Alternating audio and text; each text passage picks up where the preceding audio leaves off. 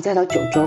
啊，九州因为离我们近嘛，真的也是好玩的东西很多。从北九州，北九州现在已经被开发的差不多了，呃，包括佐贺啊、长崎啊，你往下到岛原温泉、银轩温泉啊，然后熊本啊、大分啊、大分还有那个大分应该是本温泉资源最丰富的地方之一了。大分有黑川，黑川也是很赞的。然后熊本那边有阿苏火山啊，有有三角。你如果知道那个九州的。呃，观光列车，九州的观光列车也做得很好嘛。它有一辆列车叫 A 少年，叫什么？然后再往下是宫崎和鹿儿岛。那宫崎和鹿儿岛作为南九州的代表，我是非常推荐的，尤其是宫崎。我宫崎和鹿儿岛我应该都是去过三次的。然后尤其是宫崎，整个宫崎的海岸线漂亮，酒店舒服，价廉物美。除了交通不太方便之外，其他都很好。然后鹿儿岛那边还有那个奄美大岛和雾九岛。雾九岛，雾九岛怎么说呢？见仁见智吧。喜欢爬山的可以去一去，如果不是很喜欢爬山，那就嗯别去了，没什么意思。包括神文滨，其实我我当年也没有去，我只爬了太古岩，也没有爬到神文滨，因为那种来回十二小时徒步的，我觉得应该我不行，所以就很理智的放弃了。啊，当然最后到冲绳。那冲绳因为三年签的原因呢，之前也是之前也是有很多小伙伴都去过了。但是冲绳其实也有很多很多可以玩的地方，除了那巴和冲绳本岛之外，你可以飞石垣岛、飞与那国岛。我去过石垣岛，然后我那次还特别有病的去了波照间。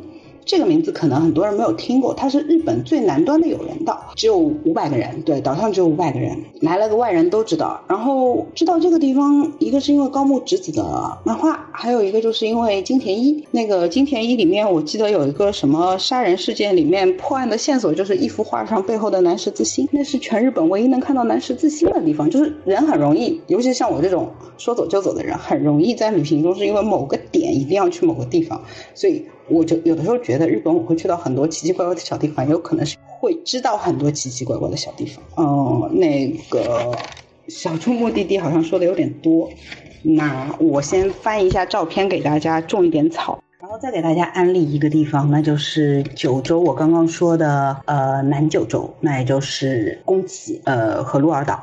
其实我第一次去宫崎，是因为我莫名其妙看了一张照片，那是宫崎的地户神宫。那整个地户神宫，它是一个悬崖峭壁边的。神社，它的神社本体是在一个洞里面的，它是在整个海在悬崖边，然后大家可以看到照片上就是那个红色的楼梯一路下去，然后那个神社藏在里面。哦，当时那张照片给我印象深刻，所以第一次呢我是自己去的，就是坐着 bus 去的。然后宫崎那边也有观光列车，然后宫崎那边的 bus 它是有一日券的，然后特别友好的是它周末好像一日一日券只有五百日币，然后平时也就只有一千。但事实上你如果去地户神宫去日南海岸的话，妥妥。回本的，相对来说，它的 bus 的班次不少。然后我们能看到的，我刚刚在图上发的那个，就是像复活，就复活街道神，呃，复活岛神像嘛。那复活岛神像那个那张票子上是写着全世界唯一正版复刻，但 anyway 它就是一个复刻版。就可能是有版权的，就是官方给他不可的。去不了复活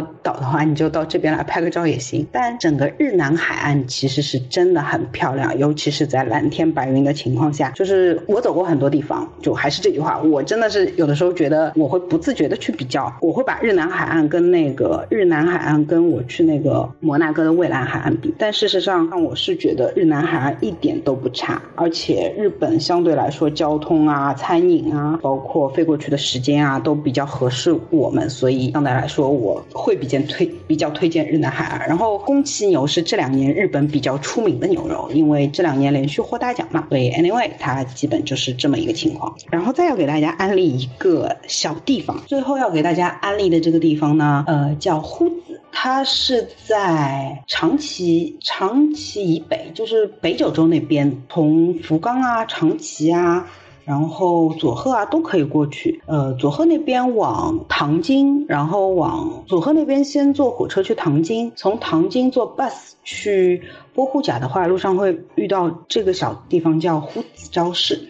叫呼子，呼子其其实就是乌贼鱼的意思。它那边当地那个非常有名的，也就是呼子。这个地方有个所谓日本三大招式之一的呼子招式，但还是这句话，别对日本三大有任何期待。反正从头到尾二十个摊也就没有了。这个地方海胆是生的、新鲜的，直接四百或五百日币一个，在你手上砸开，你直接吃。我本来以为会有腥味，但事实上吃到嘴里它是甜的，跟糖一样甜。这是我第一次就觉得海胆这东西原来能好吃到这个地步。它跟冷冻过的海胆是真的不一样，所以有机会的话，嗯，大家还是要去吃一下。